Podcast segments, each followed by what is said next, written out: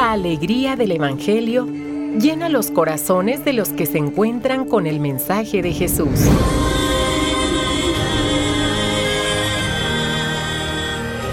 El Evangelio de hoy. El Evangelio de hoy. En voz de Monseñor Sigifredo Noriega Barceló. Escuchemos.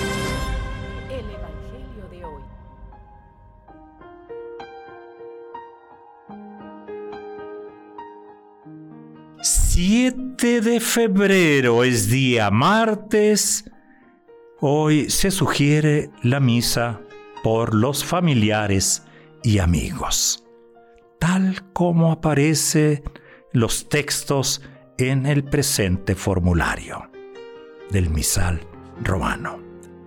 Escuchemos la palabra de hoy. Hagamos al hombre a nuestra imagen y semejanza es la primera lectura tomada del libro del Génesis y del Santo Evangelio según San Marcos. En aquel tiempo se acercaron a Jesús los fariseos y algunos escribas venidos de Jerusalén. Viendo que algunos de los discípulos de Jesús comían con las manos impuras, es decir, sin habérselas lavado, los fariseos y los escribas le preguntaron, ¿Por qué tus discípulos comen con manos impuras y no siguen la tradición de nuestros mayores?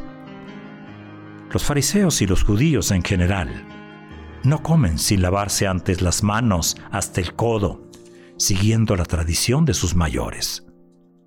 Al volver del mercado, no comen sin hacer primero las abluciones y observan muchas otras cosas por tradición como purificar los vasos, las jarras y las ollas. Jesús les contestó, Qué bien profetizó Isaías sobre ustedes, hipócritas, cuando escribió, Este pueblo me honra con los labios, pero su corazón está lejos de mí. Es inútil el culto que me rinden, porque enseñan doctrinas que no son sino preceptos humanos. Ustedes dejan a un lado el mandamiento de Dios para aferrarse a las tradiciones de los hombres. Después añadió, de veras, son ustedes muy hábiles para violar el mandamiento de Dios y conservar su tradición. Porque Moisés dijo, honra a tu padre y a tu madre. El que maldiga a su padre o a su madre morirá. Pero ustedes dicen, si uno dice a su padre o a su madre, todo aquello con que yo te podría ayudar es corbán, es decir, ofrenda para el templo, ya no puede hacer nada por su padre o por su madre. Así anulan la palabra de Dios con esa tradición que se han transmitido y hacen muchas cosas semejantes a estas palabra del Señor. Qué duro es el Evangelio, qué claro, qué contundente. Y es que el Señor no quiere gente mediocre, quiere cristianos, discípulos, seguidores a tiempo completo, no de mentiritas. ¿Cómo? La palabra del Señor. Nos va llevando de la mano para que seamos esas personas íntegras, mejores seres humanos. Hoy en la primera lectura escuchamos la creación del hombre. Dios forma al ser humano a su imagen y semejanza. Y además le confía todo lo creado. Les confía las plantas, los animales, a sus semejantes. Sin embargo, el corazón del ser humano cae en la tentación de alejarse del Creador, de su voluntad y por tanto de la misión que tiene. Qué fácil es apartarse. Y eso es el pecado. Eso va a ser el pecado.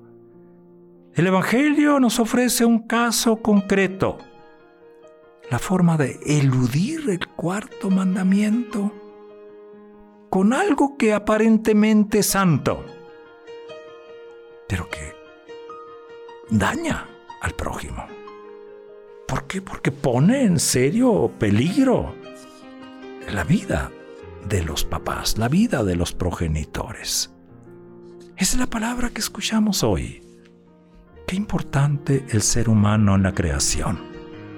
Y qué importante que este ser humano, volvemos, sea íntegro. Viva, sí, viva con dignidad y dé los frutos visibles de esa dignidad, que es cumplir los mandamientos, dejarse guiar por ellos. Y es que la voluntad de Dios nunca puede quedar anulada por normativas ni por tradiciones humanas. Siempre, siempre habrá que volver a la palabra y recorrer de la mano de Jesucristo el Evangelio para ir cuidando, cuidando lo que somos, lo que, lo que anhelamos. Porque fácilmente la palabra de Dios la podemos reducir o hacerla a nuestra conveniencia. Fácilmente podemos ser ventajosos con la creación. Por eso custodiar la madre tierra, velar muy especialmente por nuestros hermanos, pues es lo que tiene que ser la característica. ¿O poco no hemos sido hechos a imagen y semejanza de Dios? Ándele, ándele. Estamos hechos a su imagen y semejanza, entonces quiere decir que tenemos que ser personas de vida, de vida, personas que humanizan, que viven con dignidad y ayudan a otros también a vivir con dignidad. Tengo aquí unas palabras de un pensador que se llama Abraham Joshua Hechel y dice así, la prueba de un pueblo es su comportamiento hacia las personas mayores. Es fácil amar a los niños, pero el cariño y el cuidado hacia los ancianos, los incurables, los desamparados, son las minas de oro verdaderas de una cultura. Hacia allá tendríamos y tenemos que ir. Hacia allá, que nunca vayamos a perder la dignidad ni atropellarla, cualesquiera que sean las circunstancias de las personas, desde el inicio hasta el fin natural. Digámosle hoy a nuestro Señor, Señor Dios, gracias por la vida. Pon en mi corazón reverencia ante cada hombre y cada mujer Pon en mis ojos admiración por el esplendor y la belleza de la creación entera. Pon en mis manos acciones concretas para colaborar contigo en tu voluntad de sostener y recrear el mundo. Es día martes, haz este día un gran día